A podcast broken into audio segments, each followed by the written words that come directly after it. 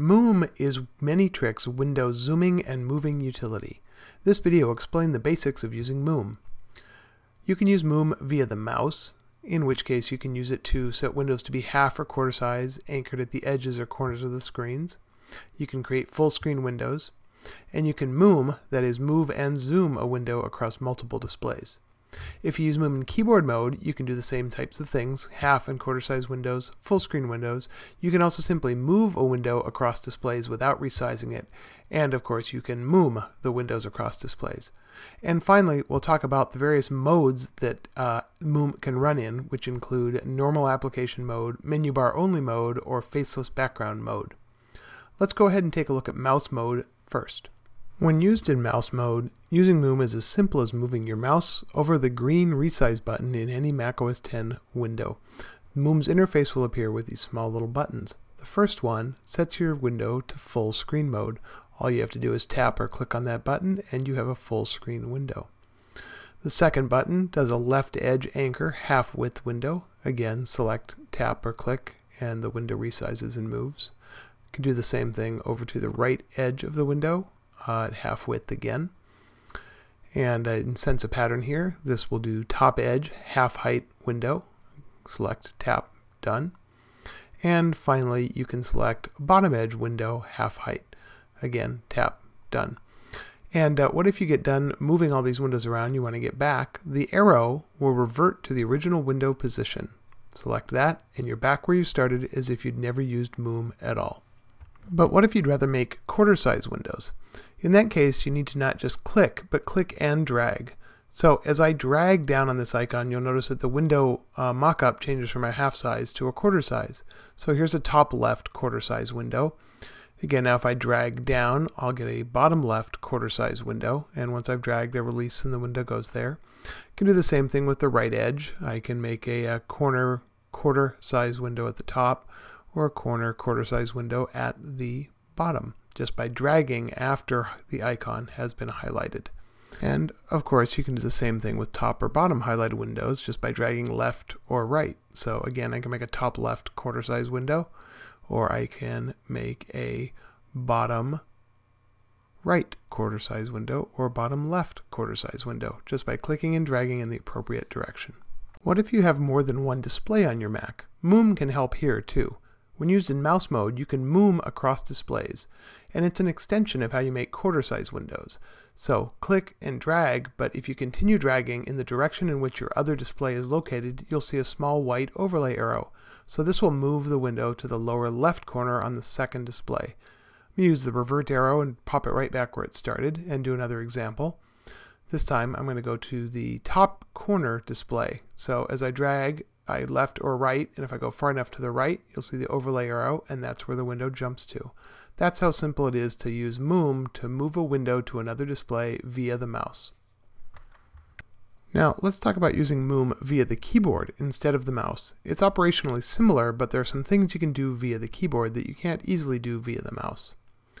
The first thing to do to use the keyboard with Moom is you have to set up a trigger to activate it, and then you have to define how you want the arrow keys and the arrow keys with modifiers to work.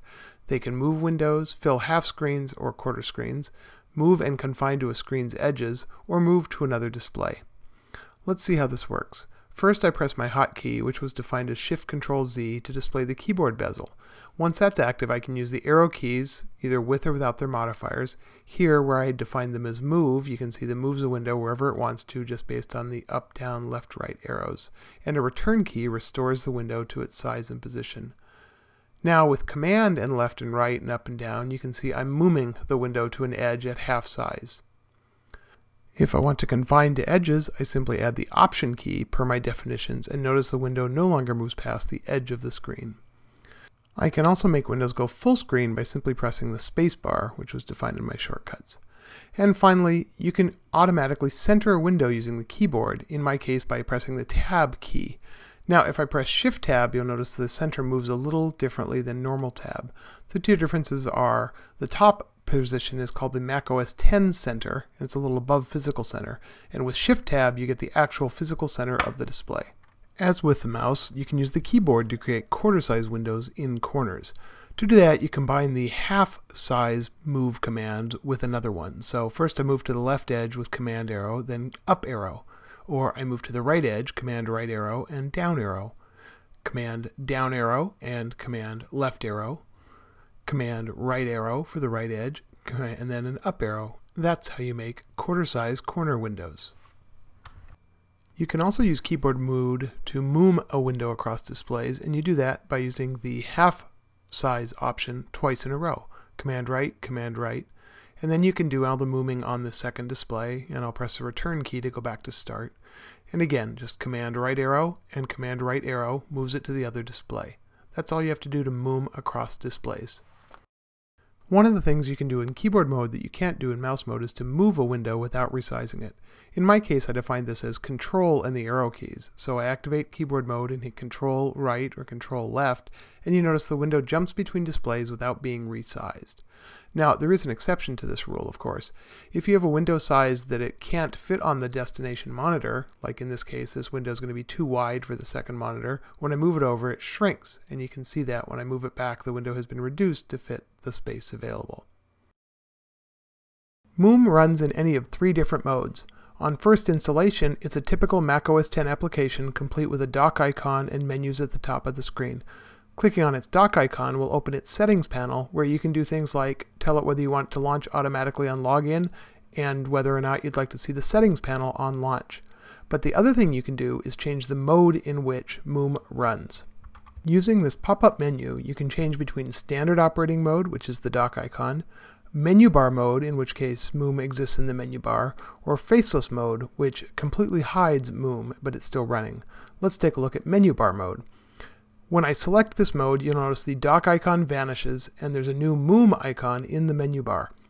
And if I go ahead and take a click on that, you'll see the uh, options for Moom. Now, these will vary depending on whether you have the App Store version or the independent version, but as you can see, you can get back into the settings panel. For you keyboard users, one of the nice features is if you hover, a tooltip will show you all of your currently defined keyboard shortcuts for Moom. Finally, faceless mode. This is basically completely invisible and Moom is no longer in the dock or the menu bar. And in fact, the only way to get back to its settings panel is to relaunch Moom while it's already running. So I prefer to use it in menu bar mode. It's a little bit easier to make changes that way. But choose the mode that works best for you. Hopefully you now have a good sense for how Moom works. Until next time, this is Rob Griffiths, signing off for Many Tricks.